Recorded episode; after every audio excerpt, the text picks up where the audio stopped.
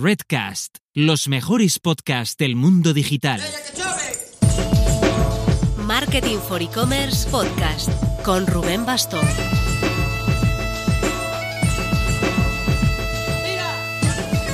Hola marketers, esta semana es el eShow Barcelona.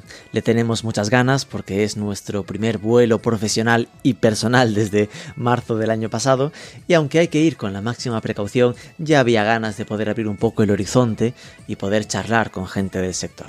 Si alguno cuenta con pasarse, que nos avise por comentarios, redes sociales, por privado y a ver si coincidimos. El gran hito el miércoles a las 5 de la tarde en la sala Omnicanal presentamos el libro e-commerce Cómo montar una tienda online y que venda. Estaremos con Antonio Fagundo, nos falta Valentín Hernández que estará de crucero por su trabajo en Costa Cruceros, pero a cambio moderará la mesa Champa, el CEO de Santa Fixi, que era el cuarto mosquetero de los webinars del equipo Mac que dio origen al libro.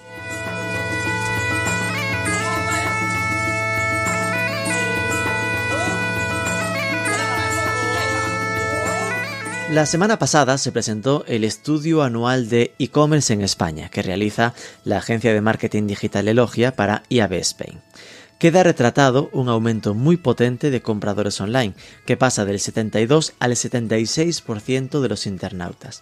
Y además da otras muchas pistas positivas, algunas tan positivas que hasta nos generan ciertas dudas por aquello de ser declarativas. Así que vamos a analizarlo a fondo con tres cracks. A uno ya lo liamos hace nada con el estudio de redes sociales y a los otros dos llevábamos tiempo con ganas de una excusa para liarlos. Se trata de Isma Simón, autor de la newsletter Nuevo Sector, María Juan, consultora de El e-commerce de tus sueños, y Ramón Montanera, Marketing Intelligence Director de Elogia, el que más a fondo se conoce el estudio del mundo. Vamos a por ello, pero antes... Uno de los actores invisibles pero cruciales para el buen funcionamiento de una tienda online es el proveedor de hosting. Si usas WordPress, sin dudarlo, pero también si usas PrestaShop, por ejemplo, el hosting de SiteGround es una apuesta segura. Tienen un enfoque clarísimo a dar soluciones para mejorar la velocidad de carga de las webs y una orientación al servicio brutal, con soporte 24 horas al día, 7 días a la semana, en español para todos sus clientes. Tienes toda la info en SiteGround, SiteGround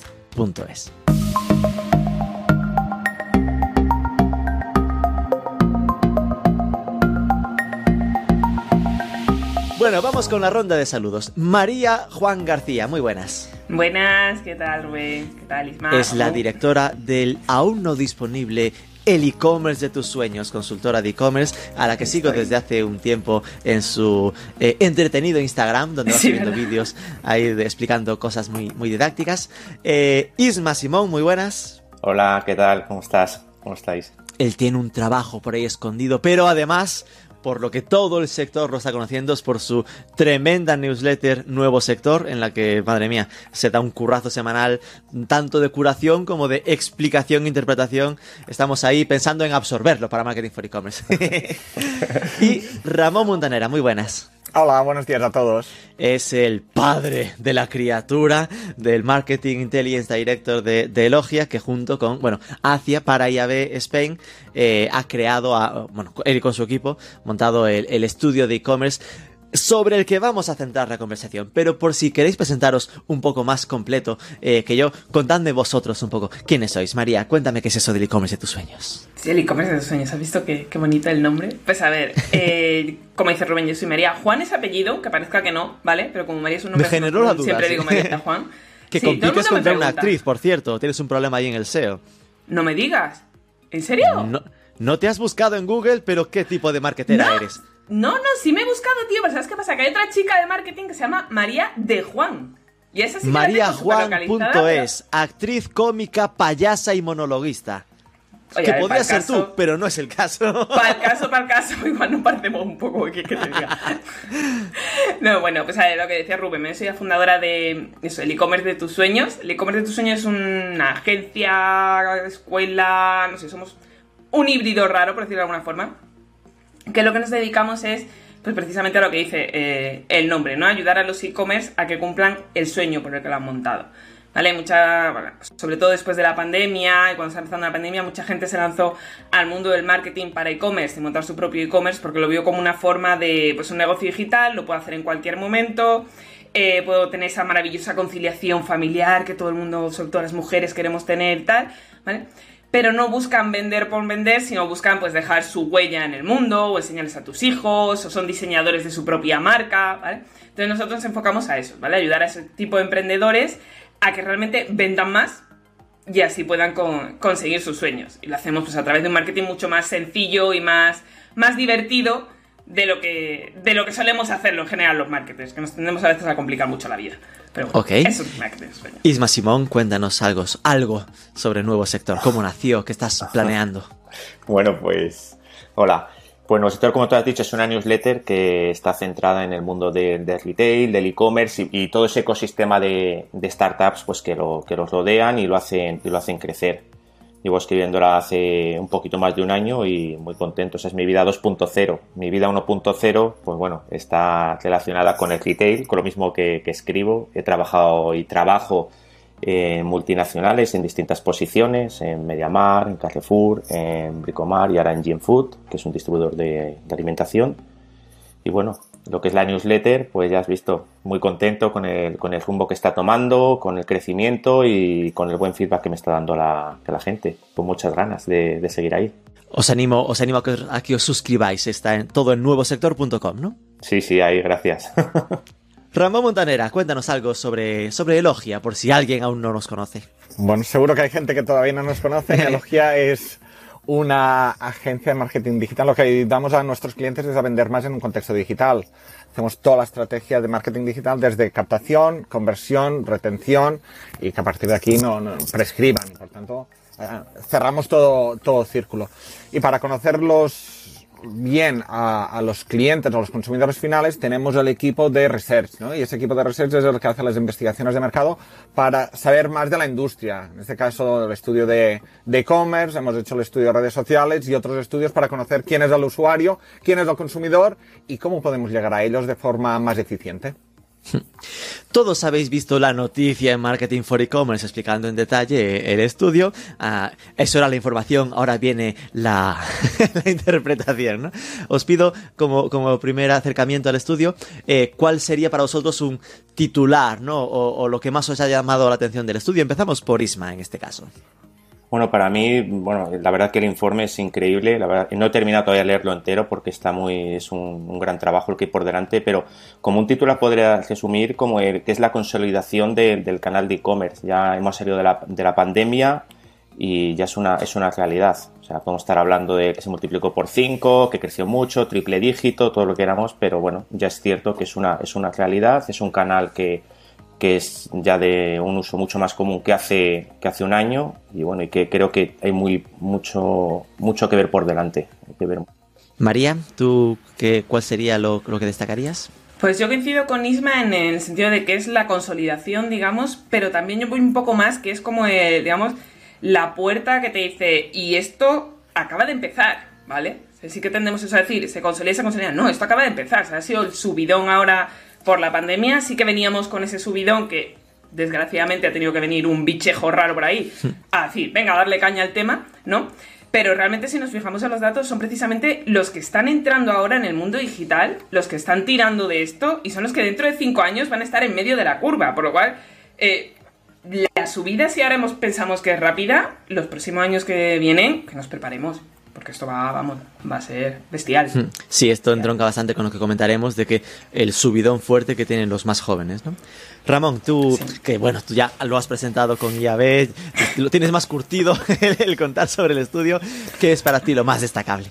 Eh, está muy relacionado con lo que comentáis. ¿eh? Se han consolidado datos, ¿vale? Lo, iremos comentando, pero sí que es cierto que el e-commerce está subiendo y ha subido hasta un 66% este año y quien lo está dinamizando precisamente son los targets más jóvenes, ¿no? Que históricamente eran gente pues que sin poder adquisitivo, que estaba una tasa de paro muy baja, con varios pero. Tasa de paro muy alta, decir perdón, tasa de paro muy alta y, muchos peros. Y entonces este año ha eclosionado y, se ha disparado, se ha disparado la penetración en este target, que habitualmente nos tenía acostumbrados a que parte de su ocio era irse de compras, ¿no? Con lo cual, ostras, como que, pues es, es que está cerrado, es que no podemos salir y por tanto tenemos que cambiar el chip.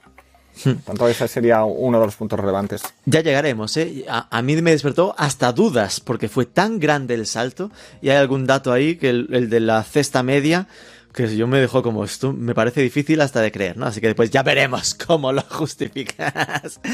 Eh, entonces, vamos a el, el, dato grande, ¿no? Lo mencionabas ya a, ahora Ramón, y es eh, el aumento de, de, los compradores, que estaba en el 72%, había picado hace tres años en el 73%, había caído al 71%, eh, subió el año pasado en plena pandemia al 72%, con lo cual decíamos, ¡guau!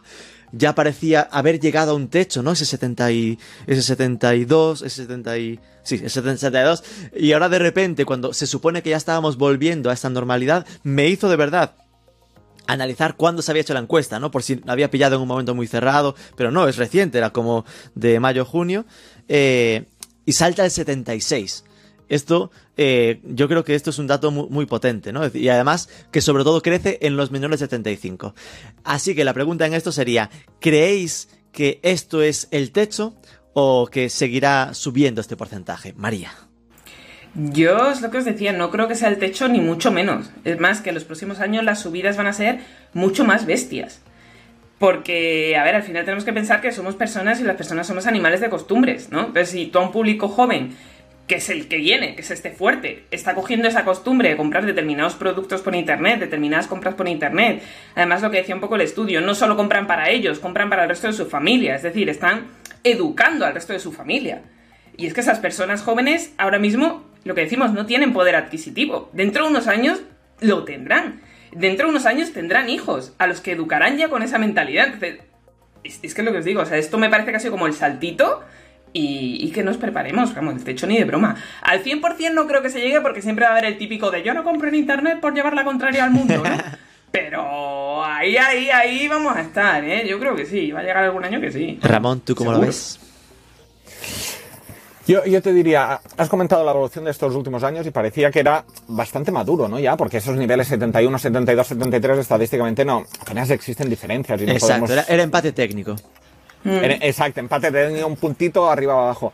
Pero este año ha subido. Y, y, ostras, cuando miramos en detalle quién ha provocado ese incremento, pues realmente son los jóvenes. Entonces, ¿esto hacia dónde va? Pues eh, estoy de acuerdo con María, hay un crecimiento vegetativo, ¿no? Los jóvenes de hoy, de aquí cinco años, tendrán middle age, ¿no? Y de aquí 30 serán adultos, no les llamaré seniors todavía. Y al final, esa, o sea, esas tasas de penetración irán subiendo e irán aumentando.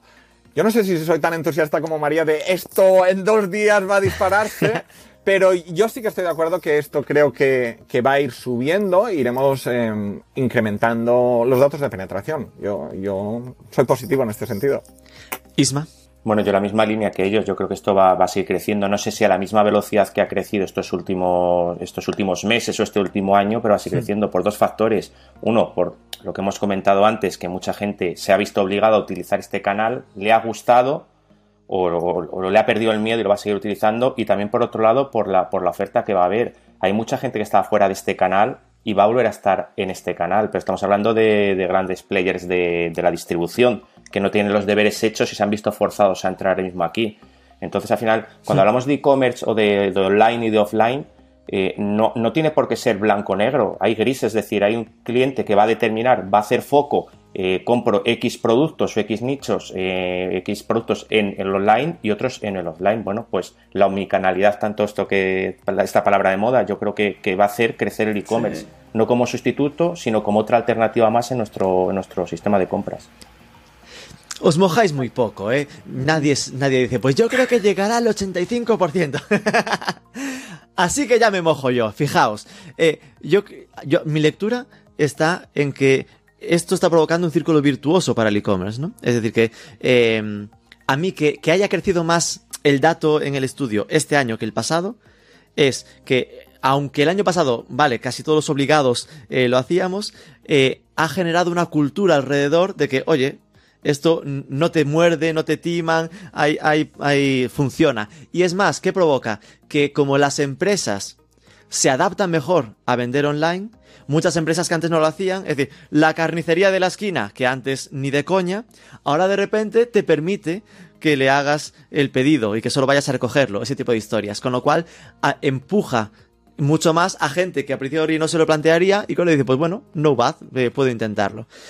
Eh, ahora está en el 76 que nunca en la vida se había tocado.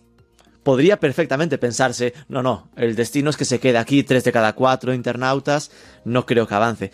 Yo, personalmente, no me extrañaría que esto acabe pareciéndose al porcentaje de gente que usa redes sociales.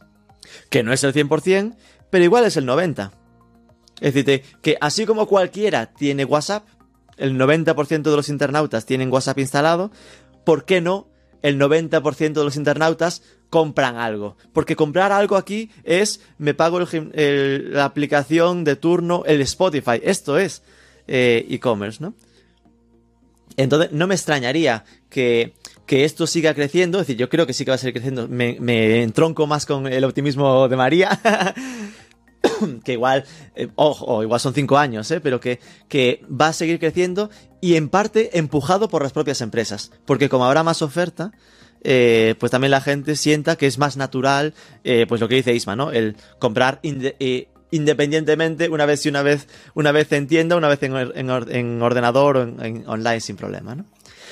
Eh, sigue, ah, perdón, lo que vemos en el estudio hay una pregunta que refleja lo que dice Isma, ¿no? De, oye, realmente nosotros cómo compraremos, ¿no? O cómo estamos comprando y cómo queremos comprar en el futuro.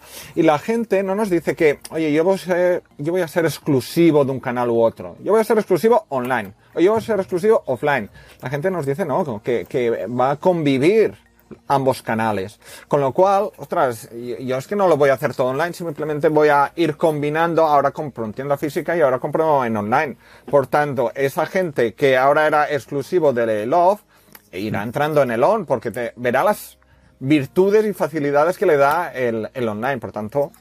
Es que claro, yo esa pregunta la veo tan, tan difícil de responder con exclusivas, es decir, el que alguien te diga del online, de no, no, yo solo compro online, eso significaría yo no me voy a tomar un café en un bar ni de locos. plan, lo pido y que me lo traigan. E, es, es raro que alguien te responda ahí un 100% puro online. Igual que es raro, es decir, los 100% offliners son los que te decía María, los de never, nunca en la vida compraré porque me roba el alma. Es normal que eso disminuya, pero yo también veo difícil que una pregunta así la gente la responda como pure play, como pure eh, onliner, ¿no? Em, siguiente, es decir, a mí los datos que me, que me, sorprendieron no solo es el bruto de, compradores, ¿no? Es que hay muchas pistas positivas. Una de ellas, eh, la frecuencia de compra, que pasa de 3,5 compras al mes a 3,8. Y otra, y esta me parece un locurón, la cesta media, que pasa del 68 euros a 89. No sé esto cómo lo interpretáis. Empezamos por Ramón Chum. A ver, em, son, datos positivos, ¿vale? Vemos que aumenta la, la, intención, la frecuencia de compra. Punto número uno, son declarativos, ¿vale? Con lo cual aquí hay que tomar el dato como declarativo, pero aún así el año pasado también eran declarativos, con lo cual la tendencia la podemos respetar y de ver que esto está aumentando, ¿vale? Y eso es un punto. Por otro lado, el, otro punto que el que llama la atención es el incremento del ticket promedio, ¿vale? Y para entender, ostras, qué es lo que ha pasado, porque se ha disparado eh, significativamente, lo que tenemos que mirar es cuáles son las categorías que están comprando. Y especialmente esta gente joven, que es donde más se nos dispara, ¿no? Que, que, que, realmente son los jóvenes que tienen un ticket promedio disparado. Y, ostras, ¿qué es lo que ha pasado? Lo que vemos que han comprado estos jóvenes son precisamente tecnología. ¿Vale? Y tecnología significa desde la Play, ¿vale? La 4 o la 5, si has tenido la suerte de, tenerla, o un ordenador, ¿vale? Con lo, con lo, cual son tickets promedios altos. Un ordenador de mm, gamer o no gamer, ¿eh? Un ordenador se te pueden ir 6, 700, 1000, 1000, lo que sea. Una PlayStation son dinero, con lo cual el ticket promedio realmente se nos dispara. Entonces, ¿qué es lo que explica esos tickets promedios entre estos perfiles? Por un lado, el, las categorías que están comprando, ¿vale? Y por otro lado, lo que apunta cuando lo hablamos primero internamente en Elogia, ¿no? Y luego con la comisión de la llave es, oye, estos jóvenes, iba a decir chavales, pero gente más joven, está comprando para ellos y también está comprando para, para familia, ¿no? Con lo cual, muchas veces no tenían tanto poder adquisitivo, pero ahora que, oye, hay que comprar online, mm, ¿qué hago? ¿Compro para casa? ¿Compro lo que sea? Pues pueden tirar de la visa de papá o de mamá o, de quien sea. Lo que se ha planteado. Se quedaron con los datos y a partir de ahí. ¡uh! Y a partir de aquí hay que explotarlo, ¿no? Lo que sí que añadiremos para el año que viene es la pregunta de para quién haces la compra, ¿no? Esa históricamente la habíamos tenido, pero no nos aportaba mucha luz. Y este año que queríamos verla, ya no la teníamos. Y dices, ¿me cachis? Qué bueno. Entonces la volveremos a incorporar de cara al año que viene para entender, o si nos da pistas, porque esto es más una suposición, una hipótesis interna de trabajo, y el año que viene lo volveremos a preguntar para recoger, oye, ¿para quién estás haciendo las compras? Eso es algo que, Isma, vosotros, por ejemplo, en, tu, en tu faceta de retail, ¿no? Eh, ¿Habéis notado que haya aumentado también el ticket medio y así? Bueno, yo soy un offliner, no soy, no soy, no soy online no soy online, pero eh, lo que comparto un poco lo que decía lo que decía Ramón. Al final es un tema, yo creo que es de la categoría. La categoría que está tirando es la de la de electrónica, porque creo que al final es el bien más tangible que tienes y que no puedes encontrar una diferencia. Compres donde lo compres. Y también ese, ese segundo apunte que, que, ha dicho y que viene en, el estudio, que sinceramente cuando cuando vi lo de la, lo del ticket medio es que me quedé un poco, ¿no? esta, esta generación con este ticket medio, al final ellos son eh, el medio de sus contactos para poder comprar en, Internet. Y de ahí viene un poco esos clientes que todavía se pueden sumar al online, que también, que eso es una oportunidad que tenemos ahí, o hay una oportunidad para el online de sumar cuando esa gente deje de perder el miedo y sean ellos los que compren directamente. Seguramente veremos este ticket medio como, como baja en, este, en esta generación. Estoy respecto al tema de, la, de lo que decías tú de la, de la, de la frecuencia, apunto, apunto lo mismo. No, no va solo por lo que es la generación en sí, sino por de quién hace las compras. No son compras individuales, son compras, vamos a llamarlas colectivas o, o encargos. poco offline, un poco online, pero el cómprame esto, cómprame el otro y creo que van un poco por ahí los, los tiros. Ok, María, ¿tú cómo lo, cómo lo analizas? Hmm.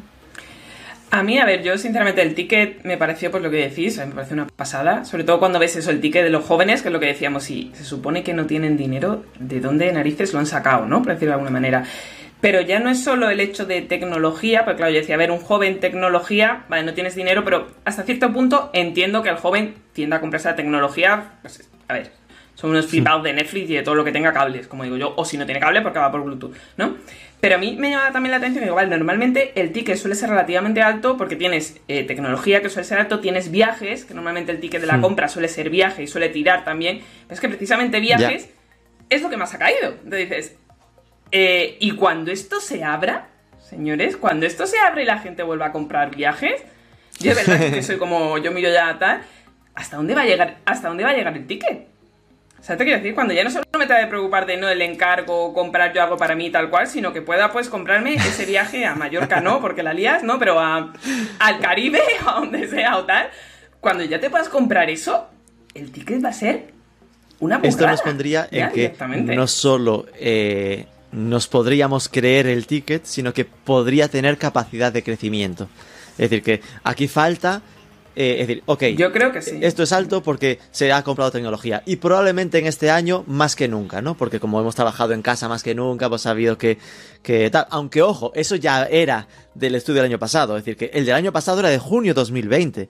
Es decir, que ya esas compras de tengo que montarme mi oficina en casa ya se habían hecho.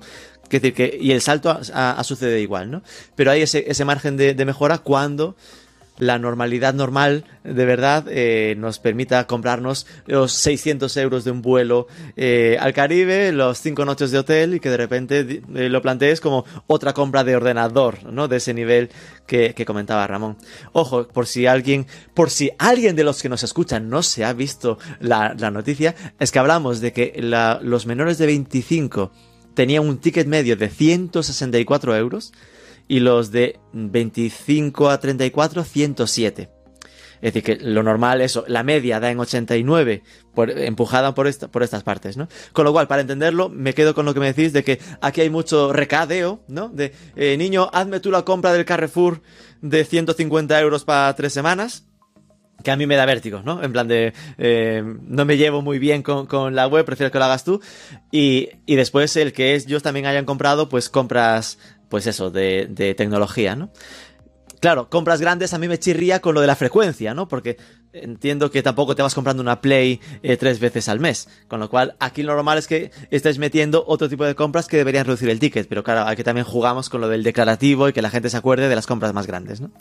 Exacto, aquí te acuerdas de el ordenador, ¿no? Hostia, es que me compré el ordenador y eso es lo, lo que tengo reciente. Sí que es cierto que en temas de categorías, eh, el estudio del año pasado se hizo en junio, ¿vale? Y en ese momento vimos pequeña variación, pero casi inexistente. Lo que sí que cambiaron las categorías que comprábamos, ¿no? Y María lo ha comentado, viajes ya el año pasado cayó, este año se ha derrumbado otra vez. El año pasado subió alimentación y lo que decimos en ese momento era, bueno, esto es temporal, es coyuntural porque ahora no podemos ir al súper. Lo que hemos visto este año es que esa alimentación que ganó posiciones este año se ha consolidado y está en ter la tercera categoría con mayor penetración. Con lo cual, en ese sentido, ostras, mmm, se están asentando unos hábitos. No, no, ahora ya tenemos ganas de ver el del año que viene, ¿no? Pero todavía no lo tenemos. Pero, Claro, pero, sí. ostras, ¿qué ha pasado con la alimentación? La mayoría de la gente con la que hablabas decía, bueno, bueno, bueno, esto es... Ya verás cómo se deshincha. Pues ahí está y ha aguantado. ¿Qué pasará el año que viene? No lo sabemos. Pero sí que hay alguna serie de hábitos que se están consolidando o están aguantando el tipo. No, es tre- A mí, perdona, eh, perdona Rubén que te corte, eh, en referencia a lo que ha dicho Ramón, eh, hay otra categoría también que me ha llamado mucho la atención, que es la de formación online.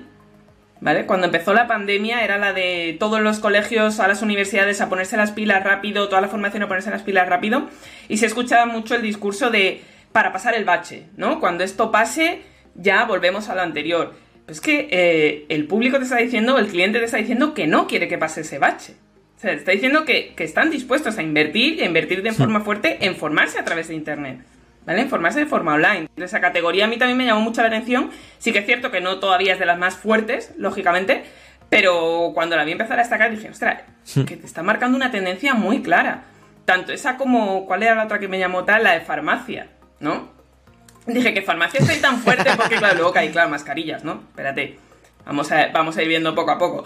No, pero al final son, son eso, es decir, vale, eh, ya se están cerrado, ahora te empiezan a abrir, pero hay ciertas cosas que todavía tienes que seguir usando, como la mascarilla, la formación, y la gente está habituando. Entonces es, es pues como lo de alimentación, si yo ya me he habituado y he visto que esto es cómodo, que me funciona, ¿qué tal? ¿Para qué voy a volver Sí. a lo anterior? Sigo. Sin duda, de hecho estaba sentido, viendo por categorías, ¿no? Las categorías que, que mandan, ¿no? En las que más se compra es tecnología, la segunda es entretenimiento, cultura, ¿no? El Netflix entraría aquí para, para entendernos o el Spotify, tercera alimentación y la caída que la hubo, es decir, alimentación bajó de 58 el año pasado en puro confinamiento, pero bajó a 55. Es decir, que son tres puntos, ¿no? Es, es casi, casi empatar. Moda sí que cayó más, por ejemplo. Es decir, pasó de 64 a 47, con lo cual dejó claro que antes no podías ir a, a la tienda, pues así que puedes ir a probártela, pues eh, normal que, que varíe, ¿no? Hay algunas que crecen, está por ahí deporte. En online entiendo que igual ahí la mete, no sé muy bien cómo, por qué crece la deporte, la verdad. Eh, está adulto apuestas y después está por aquí sí que baja por ejemplo algo formación online pero de 18 a 15 eh, baja algo las ópticas en la que hay caídas que es normal porque antes no podías de otro, de otro modo pero sí que se sostienen muchas ¿no?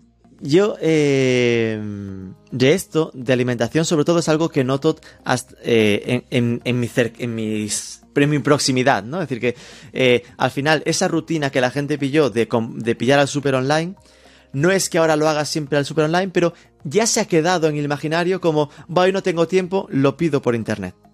Es decir, que en mi entorno se ha convertido en que a lo mejor una de cada tres, cuatro veces, cuando hace año y medio no existía en su cabeza, pues como ya ha aprendido, pues es como, hoy me pilla mal, va, lo dejo pedido y me llega mañana. Y eso yo creo que es esto que estamos comentando, de que de repente se ha metido en nuestra rutina el que existe esa opción y cada vez se, se irá usando más. ¿no? Hay aquí otra vía, eh, otro dato. El tema de ordenador versus, versus móvil. Espera que, busco por aquí que tenía el dato seleccionado y se me ha escapado. Bueno. Mmm, no lo encuentro. Aquí está. Vale. Eh, sin duda, manda, manda ordenador. Esto es normal, es decir, no, no debe sorprendernos. Pero, eh, espera que sigo sin encontrarlo. Va, no pasa nada. Era ordenador cae 4 puntos queda en el 79 pero eh, baja y justo los mismos cuatro puntos los sube móvil, que llega ya al 59%, es decir, casi, casi el 60%. No sé, no sé esto cómo, cómo lo leéis, pero a mí me dejó esa lectura de Ojo, más de la mitad de los compradores ya compran por el móvil. Es decir, ya no puede ser algo que digas, no, el móvil es para informarse, que era lo que se decía antes. No, no sé, Isma, ¿qué, qué opinas? Bueno, al final lo que estás diciendo, estás diciendo hay dos, dos, factores. Uno, las pantallas, el tamaño que tiene una pantalla de un, de un smartphone y es, es, increíble. Es lo que tenemos más, la pantalla que tenemos más tiempo delante de nosotros. La plataforma e-commerce o la tienda lo sabe eh, su experiencia de usuario va destinada a mejorarse en el smartphone, no en la, no, en la web. De hecho, a mí me ha pasado de entrar en algunas tiendas en, el, perdona, en el ordenador, ir a entrar en el, ordenador e irme al, móvil porque la experiencia es totalmente distinta. Es mucho más cómodo eh, comprar desde, desde, desde, el teléfono. Aparte, se están haciendo una serie de mejoras en, los teléfonos mediante realidad aumentada. Eh, más en el, quizás sea más en el sector de la moda, con el tema este de los probadores virtuales y todo esto, y eso está todo enfocado a las, a las ópticas de los, de los móviles. No quiero decir que, que este diferencial esté ahí, pero que va a ser un patrón que va a hacer que siga todavía ganando muchos más enteros eh, utilizar un móvil que utilizar un, ordenador. O sea, lo que resumiría por un lado la tecnología que nos da mediante las cámaras va a fomentar mucho más su uso y la experiencia de usuario es indudablemente mucho, mucho mejor. Y si esto lo saben los que están en un e-commerce, pues dónde van a empujar eh, la experiencia de usuario en un, móvil y creo que la del ordenador poco a poco irá, irá quedándose a un, lado. No va a desaparecer, como hemos dicho con otras mil cosas, pero el porcentaje será distinto. Qué bueno. A ver, a mí también me sorprendió, ¿no? Que, pues que me parece un dato que está también subiendo muy rápido, pero es un poco lo que decía Ramón, si miramos el global y vamos a que esto lo han levantado los jóvenes, es que es de cajón de madera de pino, ¿no? Es que es, que es lógico, ¿no? Eh, pero sí que es cierto, en línea también de lo que decía Isma, que sí, los móviles ahora son más grandes, las pantallas son más grandes, pero si os fijáis, hay ciertas compañías de móvil que están tendiendo al móvil antiguo, que era más pequeño. O sea, es más, si, no sé qué móvil es, que ahora veis los anuncios que directamente se cierra. Es una pantalla que se cierra. ¿Vale? Entonces, la pantalla tiende a ser más pequeño. Estamos volviendo para atrás, ¿no? A ver, para atrás con la tecnología de ahora, ¿no? Entonces ahí ya me surge la duda de cómo lo, cómo hacerlo, ¿no? Porque aunque estés adaptando todo lo que son los e-commerce al mundo del móvil, sí que es cierto que muchos siguen poniendo mucho texto. En el móvil no pongas texto porque es que no nadie lo va a leer, tío, ¿no? Es una cosa mucho más visual. o incluso las pulseras, los relojes y las pulseras. Es que pensemos que es que hay gente que navega por su pulsera, que te va a poder comprar por la pulsera, ¿no? Entonces yo creo que ese es un dato que ha subido mucho este año y que va, va a seguir subiendo sobre todo por eso por la comodidad y tal. tío, hay que meter aquí el si está comprando por el smartwatch. Sí, yo lo metería, es una de las cositas que tenía apuntado para pedirte, Ramón, que la pusieras. De momento tenemos la Smart TV y no va. Pero oye, igual el Smartwatch mm, le, pasa, le pasa por delante, ¿no? Lo que sí que es cierto eh, y, relacionado con lo que comentáis es que quiénes son los perfiles que hay detrás de cada dispositivo. Si veis el, móvil está subiendo, como bien decís, el año pasado ya subía, ¿no? Con lo cual cada año va, ganando, va ganando peso. Pero es que quien está, quien está comprando a través del móvil son los jóvenes. ¿no? Y estamos diciendo que estos van a más. Y a medida que aumenta la edad, baja la penetración de este dispositivo. Y en cambio el, desktop, ¿no? El, ordenador va al revés, casi de alguna forma. A medida que aumenta la edad, em, aumenta la penetración en ordenador y, no en móvil. Yo creo que el móvil va a ir a más. De hecho, si miramos el perfil de los compradores no con, no con móvil, ¿no? Por tanto, los que son más de ordenador, ¿cuál es el perfil? Y vemos que es gente más mayor, Digo más mayor que, que si digo edades, igual hay gente que se enfada, ¿no? Pero más senior, dejémoslo ahí, porque ya estoy, ya estoy cerca. Más, de la edad de Ramón, quieres decir, ¿no? Bueno, no, justo ahí la he clavado. Entonces, em, son gente más, más, más, más adulta, con una frecuencia de compra más ocasional, con un ticket promedio más bajo, con lo cual aquel individuo que está comprando no por móvil son los clientes de menos valor. ¿No? Más ocasionales, menos ticket promedio, gente más adulta. Con lo cual, ostras, quien lleva el empuje comprando en móvil realmente es la gente joven. Y si eso lo vinculamos a los marketplaces y las plataformas que tienen el señor Amazon y AliExpress, que en el móvil one click button, ya hacer la compra inmediata, pues claro, eso se dispara. Madre mía, entre, con lo que habéis dicho, habéis pintado aún más la importancia eh, del móvil. Pero brutal, porque al final Ramón de repente dice, claro, es que tú vas a los datos y el que compra el móvil compra más veces más, con mejor cesta media. Entonces, el que tiene el e-commerce, ¿qué va a hacer? Pues va a priorizar la experiencia de uso en el móvil porque le aporta más valor. Isma lo clavó. Dice, es que las... Digamos que el ordenador es lo que ya está hecho. Pero las novedades, las innovaciones, ¿dónde las estás implementando? En la versión móvil. Y sin duda, porque hablabas de realidad aumentada. Eh, cuando eh, piensas en tener un buscador eh, que, que puede sacarle una, un buscador fotográfico, ¿no? Que le sacas una foto a un producto y te busca dentro de tu e-commerce algo parecido. Eso no está para que cojas el portátil y vayas sacando fotos. Está para hacerlo desde el móvil. y, y todas las experiencias de omnicanalidad de estar en la tienda y desde el móvil saber si hay stock de un producto, leer códigos QR, todo eso está pensado para el móvil. Entonces, está pintando una perspectiva Mobile First, que mira que no llevamos años hablando del Mobile First, pero es cierto que a nivel e-commerce buscábamos siempre la excusa, ¿no? Era como, no, no, el móvil es para informarse, pero después consolida en, escritorio, en, ordenador. Pues podemos olvidarnos de esto. Superado el filtro del, 50%, ya está en 60% y subiendo, el ordenador bajando y los de los que empujan, ya vemos en móvil, 82% los de menos de 25, 75% los de menos de 35, ¿no? Está ahí la, la tendencia. Ojo, hasta me sorprendió lo de Smart TV, ¿eh? Que está un 7%.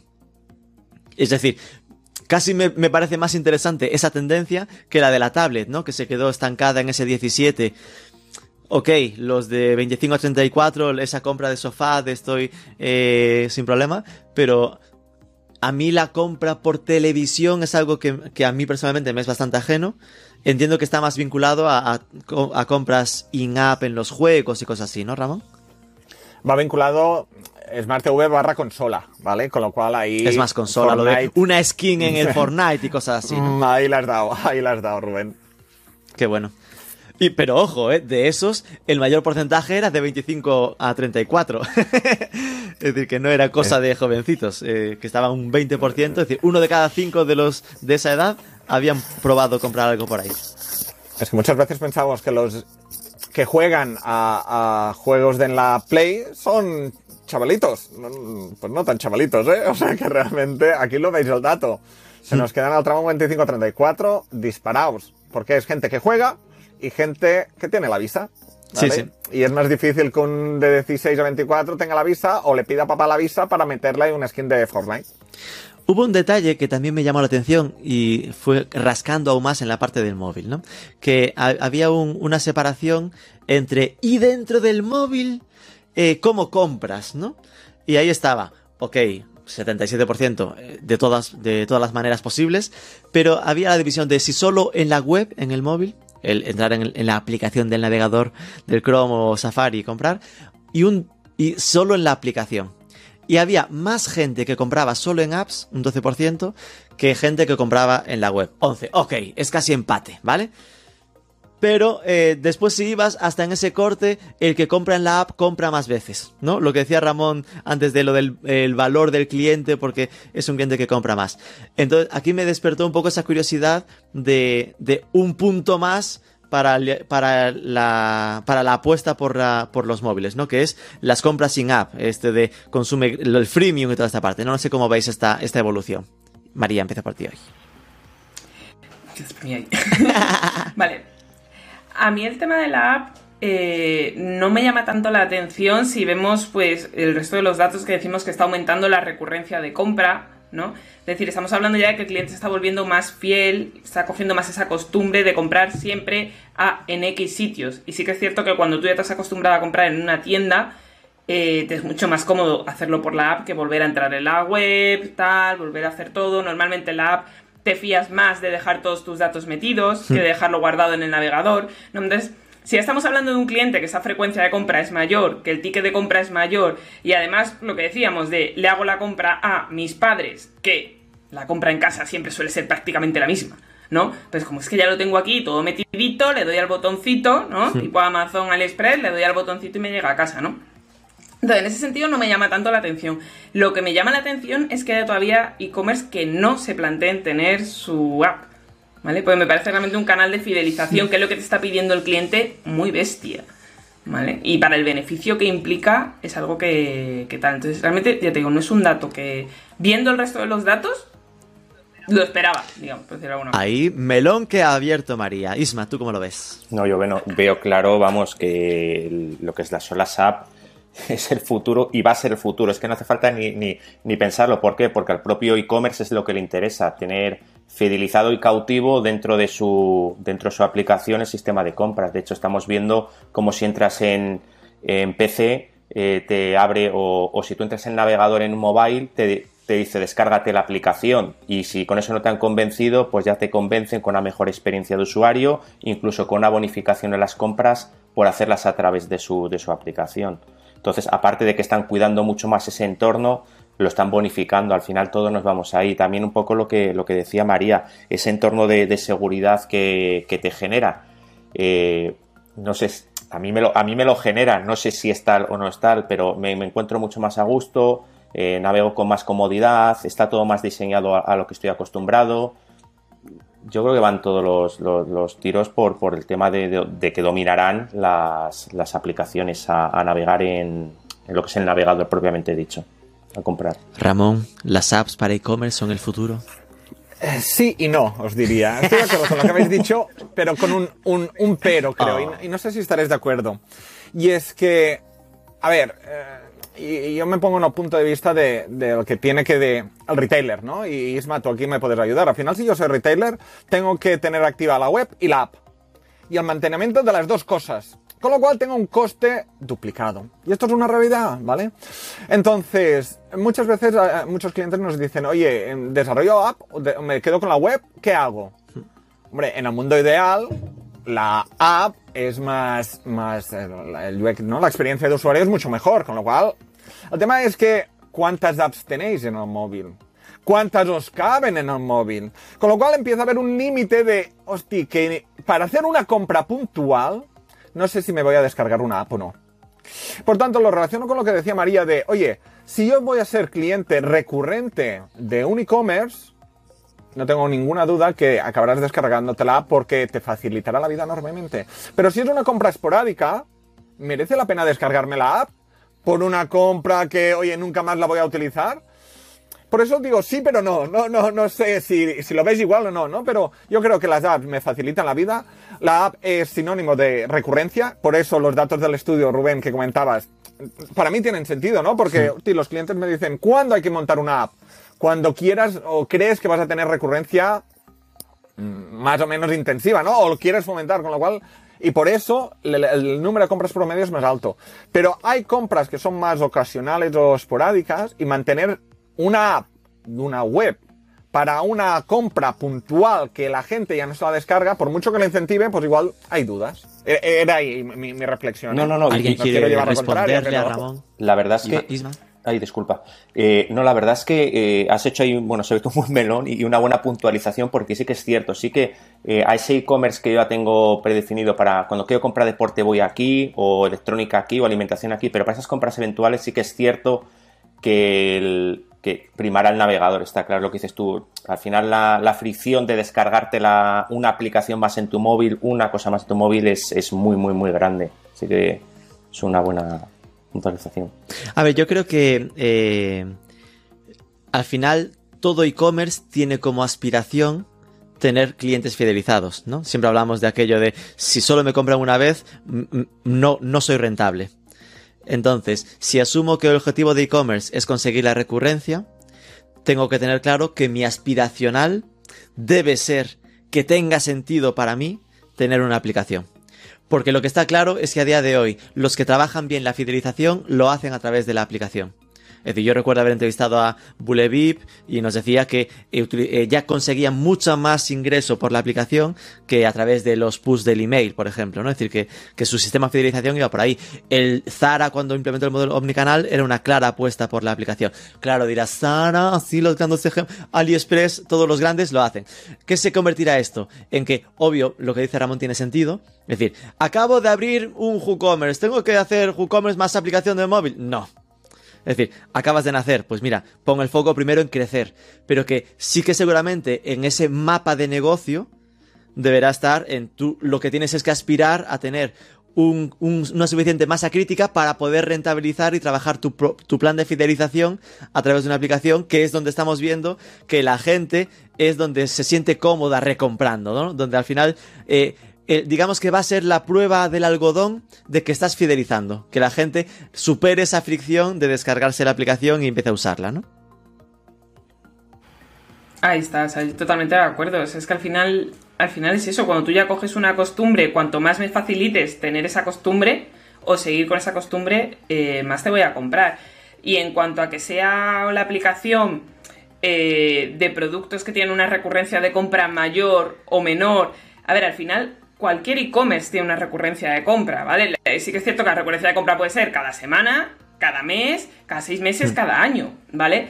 El tema es que tú sepas cómo te relacionas con tu cliente en ese tiempo hasta que llegue ese momento de recurrencia. Entonces, si yo consigo que el cliente que me compra me relaciono con él a través de una aplicación, es que estoy en su cabeza. Entonces, el chico este de la, de la Play, hmm. por ejemplo, ¿no? Vale, igual ahora tú te compras la Play y no necesitas nada. Pero si te voy contando, mira qué novedad tiene este videojuego, mira qué tal, mira qué cual, te metes en su cabeza cuando este chaval quiera comprarse un mando nuevo, que yo creo que la Play sigue jugando con mando, ¿no? No, tal, no tengo idea, no soy de videojuegos. Pero ¿Qué cuando, comentario más el chaval se quiera comprar un mando nuevo, Total, no, jugaba ni de pequeña, Rubén, no, no, me han gustado videojuegos nunca. O sea, yo era de la serpiente del Nokia, o sea, ahí me quedé. Lo que quiero decir es cuando este chaval quiera comprarse algo para la Play, tú vas a estar en su cabeza. Entonces sí que es cierto que hasta ahora eh, el email marketing era el canal más fuerte para conseguir esa, esa recurrencia, pero es que ahora los datos están diciendo que el cliente está diciendo, oye, hmm. abre otro canal. Si me entras por aquí, también lo vas a conseguir. Entonces, si es un poco lo que tú decías, a ver, cuando hablas del e-commerce, evidentemente no te centres en tener nada, pero al final vas a estar matando hmm. moscas por todos lados, céntrate. Pero sí que tiene que estar en tu estrategia tener esa... Que ojo, porque alguien no lo conoce, eh, hay herramientas que permiten tener eh, digamos, aplicaciones espejo del propio desarrollo de la web, que un proyecto español se llama Reskit, por si queréis, Reskit con K y con Y, eh, que permiten, pues eso, es como algo muy económico para pensar que tengo la web para poder eh, trabajar en, ese, en esa línea. Y después, obviamente, hay, hay distintos modelos de trabajo, ¿no? En plan, está el puro e-commerce que consigue esa fidelización y después hay proyectos grandes que ya son marcas grandes, estoy pensando ahora en eh, los Burger King o McDonald's, que aunque tú compras en tiendas se esfuerzan porque te descargues la aplicación y ahí tienen todo su sistema de fidelización, o el Nike Training Club, que aunque no tengas una aplicación para comprar las zapatillas, lo que tienes una aplicación de entrenamiento para que la gente lo use para entrenar y tú cada vez que le entrenas acabas teniendo un impacto de calidad de Nike y Nike sabiendo qué tipo de entrenamiento haces para poder recomendarte productos, ¿no? Aunque después los compres donde te apetezca. Estos ya son cosas más, más a lo grande. Yo creo que va por aquí, ¿eh? que al final hay que dar un contenido más allá de solo transaccional. Si le llamamos al extremo, oye, Volkswagen va a abrir una app yo no me compro un Volkswagen cada fin de semana, no sé vosotros, ¿eh? Pero la gran inteligencia sería que Volkswagen hable de motociclismo. O de... Una app de mantenimiento de tu coche, de los kilómetros, de los consumos, de no sé qué, y digas, hostia, estoy continuamente interactuando con la app porque me aporta un valor adicional. La táctica de, de Nike me parece estupenda, aplicado a coches, pues debería, podría ser una opción. Por tanto, totalmente de acuerdo, Rubén. Hay dos datos más que quería comentar y ya se nos escapa el tiempo. Uno es eh, la, el tiempo de espera, ¿no? Es siempre un pain point, se habla mucho lo de la obsesión de eh, la entrega al día siguiente que introdujo en nuestras mentes Amazon. Ahora ya no es que se hable del día siguiente, se habla de entrega ah, en dos horas en las grandes ciudades, se habla del concepto de quick commerce. Aquí el dato que sale reflejado es que, ok, es decir, que el año pasado le preguntabas cuánto consideras como espera aceptable para, para un e-commerce. 3,4 el año pasado, días, y ahora ya dicen 3. Entonces, claro, ahí nunca sabes si eh, es lo, las propias marcas las que están empujando al usuario a, a reducir ese tiempo, ¿no? Eh, no sé cómo veis esto, si, si es algo en lo que no hay vuelta atrás a esta línea hacia la instantaneidad, a que casi te, tengamos que entregárselo antes de que lo compre, ¿no? Isma. Bueno, aquí lo que dices tú, al final creo que es un tema también eh, cultural de la generación que más compra, eh, que es la inmediatez, lo quiero ya, no quiero tiempos de espera, lo que dices tú, el quick commerce ahora mismo es, es una auténtica locura, que te sirvan un pedido en 10 minutos. Eh, y después hay como contra, un poco como, como, vamos a poner a ver la otra cara, es la sostenibilidad de este, de este sistema, tanto por nivel de rentabilidad para el propio eh, e-commerce como por el nivel logístico. Es decir, las ciudades no pueden mantener ahora mismo esta, esta situación, a no ser que empecemos con hubs urbanos y todo esto. Y esto se refleja un poco lo que decías tú, la inmediatez que quiero en, en, en, los tiempos de, en los tiempos de la, de la, de la carga de web o de lo, de que, de lo que sea. Vamos la inmediatez al final como cultura en todo. Lo quiero ahora y lo, y lo quiero ya. Y, lo, y, como contrapropuesta, pues eso, la, la viabilidad de este, de este nuevo sistema que estamos creando. A ver, yo creo que esto también, ¿sabes? Si ha venido es para quedarse. A ver, tienes ahí al grande que es Amazon empujando y Amazon no va a ir para atrás. Vamos, es que vamos, más claro que, más claro que nada, ¿no? Entonces ya es más ver los, digamos, los pequeños que venimos detrás, por llamarlos de alguna forma, en comparación con Amazon, cómo nos vamos a adaptar, ¿no? Sí que es cierto también el dato este que salía en el estudio de que eh, se está dispuesto a pagar un poco más porque me llegue antes. O sea, entonces como, vale, eh, no, si no te puedo dar desde cero que te llegue en menos de un día o te llegue en dos días, dale la opción a que pague un poco más porque le llegue antes. ¿Por qué no? O sea, se está diciendo que está dispuesto a hacerlo. Da esa opción, ¿no? Y ya luego también es que para mí eh, Amazon Prime es el negocio del siglo. O sea, es decir, conseguir que una persona te pague por algo que no sabe si va a usar. Es brutal. Es que es de coña. O sea, entonces. Entonces, eh, a ver, eso al final es llegar a un acuerdo con proveedores, ver costes y tal. Pues igual en un momento dado te puedes plantear tener tu, tu propio Prime, ¿sabes? No te digo eh, que lo entregues en el día, pero igual en un día o dos, porque es que el usuario te está diciendo eso. Estoy dispuesto a pagar un negocio un poco solo más igualado por el de los gimnasios. Entonces, Totalmente, o sea, totalmente. En enero, se, en enero se forran, vamos. Yo soy de las de no llego al segundo mes, ¿sabes? Entonces, entonces es eso, o sea, es al final aprender de ese negocio si ya el cliente no es verlo desde el punto de vista negativo de no voy a poder ser, no voy a poder llegar a entregárselo en un día, sino decir, vale, es que mira la parte positiva, es que está diciendo, estoy dispuesto a pagar un poco más porque me lo entregues en un día, ¿no? Busca la forma en la que puedas hacerlo. Porque vamos, eso va, va, a seguir. Totalmente de acuerdo. Y, y, pero esto tiene un punto. Un punto que este año lo hemos, lo hemos planteado en el estudio, que es, oye, ¿por qué compras en tienda física y no compras online? Y una de las respuestas es para salir con el producto en mano. ¿no? Hmm. Con lo cual realmente Tras, el e-commerce el e-commerce para luchar con la tienda física tiene el elemento, el poder probar el producto, el poder tocarlo, el poder olerlo, ¿no? Si es cosmética, con lo cual aquí de momento es complicado que el offline lo pueda cubrir. Pero la batalla de me lo llevo puesto, o me lo llevo ahora inmediatamente, ostras, eh, ¿cómo el online puede luchar con esto? Pues con los plazos de entrega. Y es cierto que un Amazon lo está, lo está peleando fuerte, el corte inglés para determinadas ciudades también podía, podía, ha hecho cosas, pero ostras, está luchando contra uno, precisamente contra uno de los drivers por los que elijo la tienda física en vez de la online. Entonces, yo creo que esto hay que tenerlo muy en cuenta. Es un elemento de escojo un e-commerce u otro e-commerce por los plazos de entrega.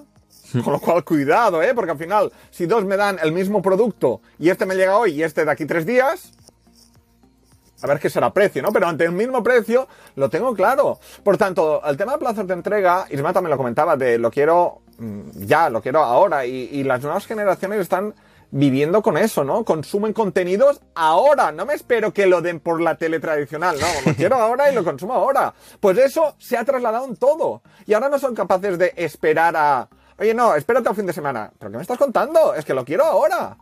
Y eso eh, es, un, es un factor relevante. ¿Quién se escapa de eso? que te venden muebles a medida, yo qué sé, ¿vale? Pues si son a medida, mmm, pasarás por el aro porque hay unos plazos de entrega. Pero lo demás, cada vez estamos recortando más. Yo me acuerdo cuando hicimos, no este año, pero en otras ocasiones, habéis visto, Rubén lo ha dicho, antes preguntábamos por días y tuvimos que añadir el por horas, ¿no? Porque realmente se nos quedaba corto preguntar por días y veíamos que, ostras, algo está pasando. Y lo tuvimos que añadir. No, es tremendo. Con lo cual, aquí hay que quedarse con que, aunque la media ponga 3, es una media eh, falsa, es decir, que realmente la gente quiere cuanto antes mejor y eso se ve en lo de por qué compro en tienda física, porque me lo llevo ya. Eh, y entonces esto hace entender esto que estamos hablando de, del quick commerce y toda esta parte, con lo cual hay que entender que esto va a seguir evolucionando de, esta manera. Eh, la, parte positiva que es que al menos la gente sí que tiene claro que se que podría pagar más por, para confirmar que le llegue eh, sea en media hora, cuatro horas o al día siguiente, ¿no? Es decir, que, que esto sí que tiene que empujar a los e-commerce a que si a día de hoy solo tienen esa entrega estándar de te llegan dos, tres días, que es como lo más habitual, igual deberían plantearse tener una opción más, aunque sea pagando dos euros extra, porque esto es cierto, es decir, a mí hay veces lo típico, que de repente necesitas un cable lo necesitas, necesitas que sea mañana por la mañana como muy tarde. Entonces es algo que, que, igual deberían plantearse tener siempre a lo mejor más de un proveedor logístico para que uno te garantice eh, esto aunque sea con un coste extra. Vamos a la última pregunta. Marketplaces. Aquí sale una pregunta que al final, eh, bueno, preguntado, ¿dónde empieza tu, tu, relación con las compras online? ¿no? ¿Dónde empiezas a informarte? A mí siempre me flipó eh, el avasallamiento que tenían los marketplaces, que ya era directamente ahí que la gente vinculaba marketplaces con el sitio donde comprar, ¿no? Es decir, yo busco productos, me voy a Amazon, para entendernos, y ya busco en el buscador grande de Amazon eh, gigante. Este año de repente cae tres puntos en marketplaces al 67 y sube 7 eh, buscadores Google como referencia, ¿no? Y sube al 56. Aún gana, eh, obviamente, Marketplaces, pero bueno, no sé, a mí me dejó como es, esa sensación de Google debe estar haciendo algo bien, que está recuperando este punch de que tú puedas buscar productos ahí, supongo que con Google Shopping, no sé, Isma, tú cómo ves esta parte. Yo creo que el movimiento que hizo hace unos meses en el cual liberó eh, las cuotas de shopping, ha sido básico, shopping el shopping gratis y, y, la interfaz que ahora te aparece mucho más el producto en foto, mucho mejor destacado y se ha trabajado muchísimo. Está claro lo que estábamos hablando antes, el tema de, bueno. de, de, apps eh, lo, están, lo están notando. ¿Cómo lo tienen que hacer ellos? Pues entrar en nuestro, en nuestro día a día. Eh, no muy invasivo, pero ya te digo, a mí creo que, hacer el, shopping gratis y la nueva interfaz, como, como lo han metido todo, es, ha sido clave en esa, en esa recuperación de clientes, porque te invita, te invita a comprar. Y además, una experiencia, creo que está muy, muy bien integrado lo que, está, lo que están haciendo ahora mismo. Antes yo notaba un poquito más de fricción, pero ahora es súper, es muy, muy cómodo cómo te dirige a la tienda. Bueno, y claro, como todas las tiendas se han volcado también ese nuevo canal de, captación de, de bits. María. Claro, yo voy un poco también lo que dice Isma, o sea, el hecho de que abriera a, a todos, ¿vale? Al final estamos hablando de que el crecimiento de e-commerce se ha dado muy fuerte porque el cliente compra más, pero también porque hay muchos más e-commerce, ¿no?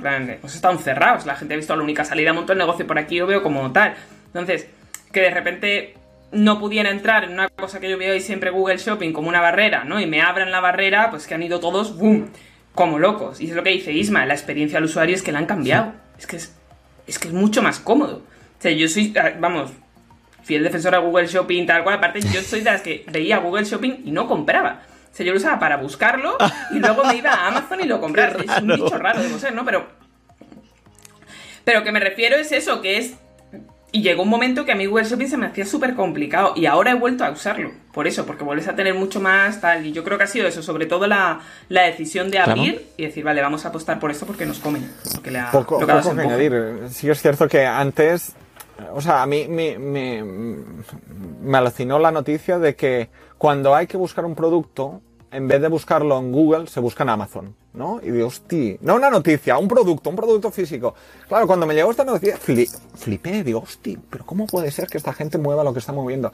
Hmm. Y bueno, los, los, datos por ahí van. Sí que es cierto que ya sea por lo que comenta Isma de, de, de que han cambiado la forma de trabajar desde Google Shopping, o lo que comenta María, que al final hay mucha más oferta, mucha más oferta y la gente sí que busca Amazon porque tiene mucho surtido, y esto es un, uno de los drivers principales, es el corte inglés a lo bestia, ¿no? Y, y por tanto te vas a, a, ahí.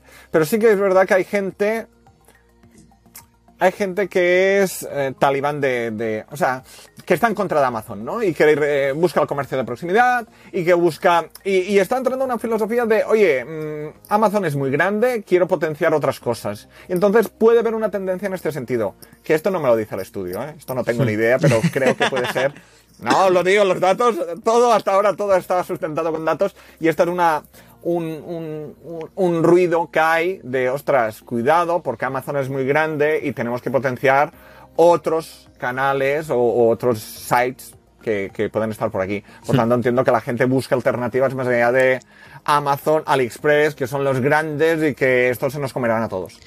Ojo, ¿eh? ¿eh? Bueno, aquí clarísimo decir que de ese punto de eh, Google Shopping ahora está abierto para todos, con lo cual todo e-commerce que no esté utilizándolo, que se ponga las pilas con eso, sobre todo porque además esto se refuerza con el otro dato, que es, ¿quién empieza buscando en las webs de la tienda?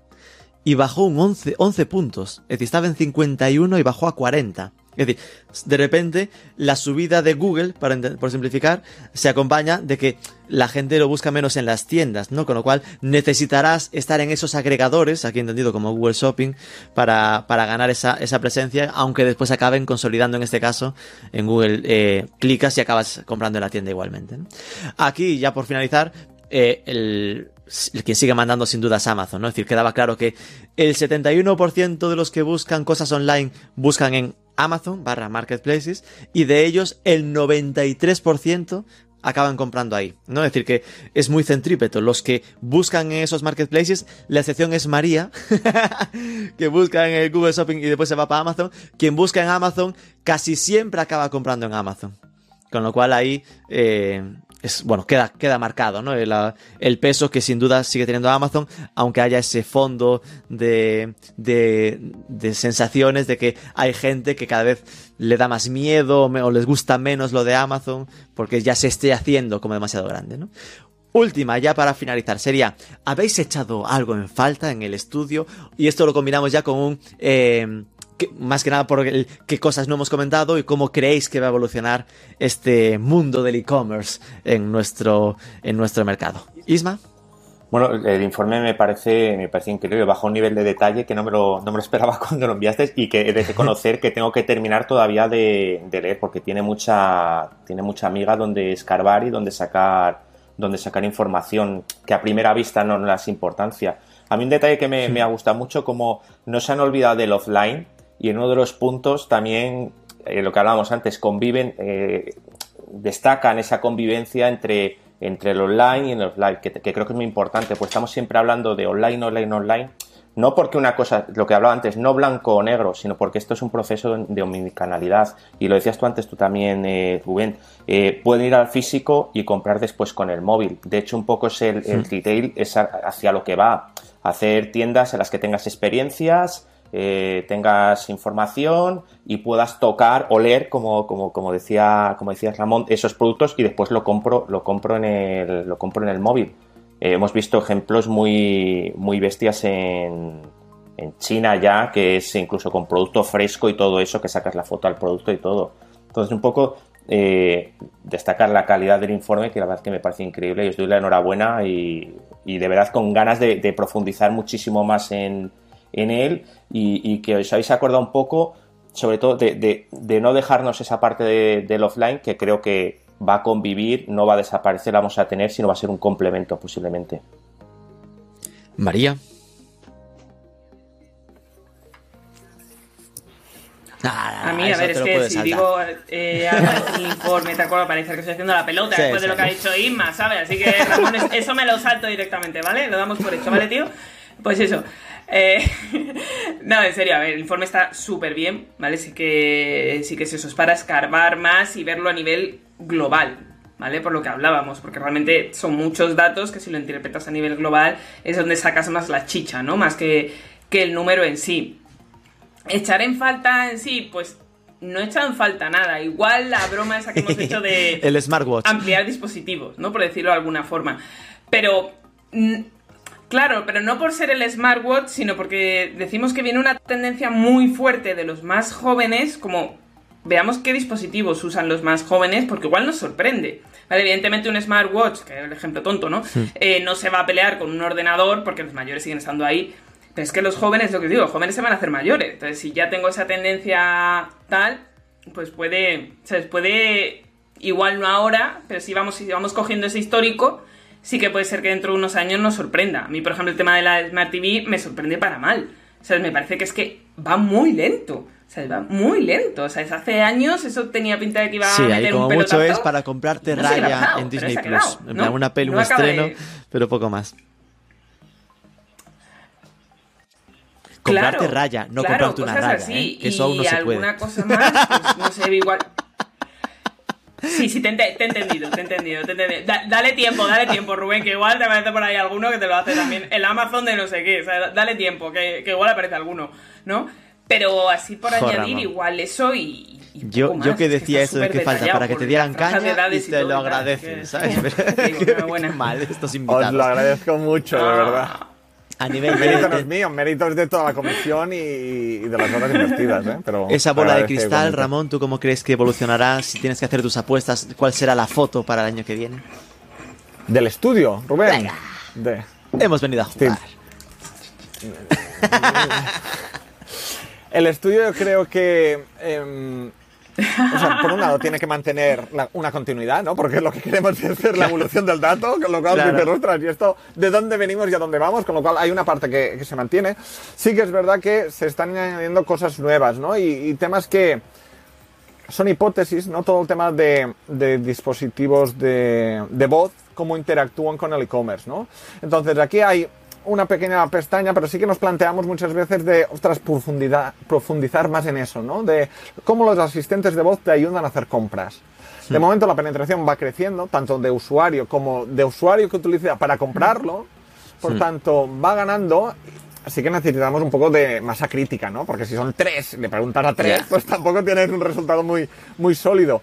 Pero ya va empezando a coger relevancia y es un canal que nos da, bueno, hipótesis de que puede ir a más. Por tanto, igual la abrimos por ahí de cara al año que viene. Pero no lo decidiré yo, lo decidiremos la comisión conjuntamente. Y, pero todos los inputs que se os ocurran, os lo agradezco que lo compartáis porque Sí, todo creo, suma.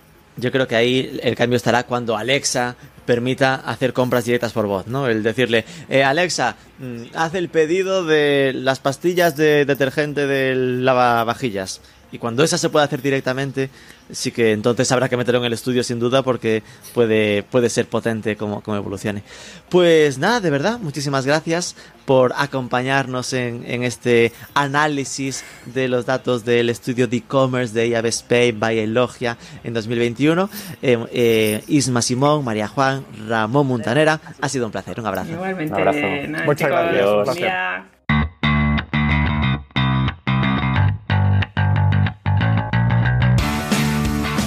Varias reflexiones interesantes. Nos quedamos con la sensación de que el porcentaje de compradores no ha tocado techo, que al estar apostando más en serio las empresas por la digitalización, eso también irá empujando cada vez más a personas nuevas a la compra online. Que hay que apostar en serio por el e-commerce en móvil y por la fidelización mediante aplicación móvil.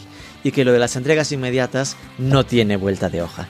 Lo queremos todo cuanto antes, hasta el punto de comprar offline para llevárnoslo enseguida y estar dispuestos a pagar más en Internet por la entrega rápida.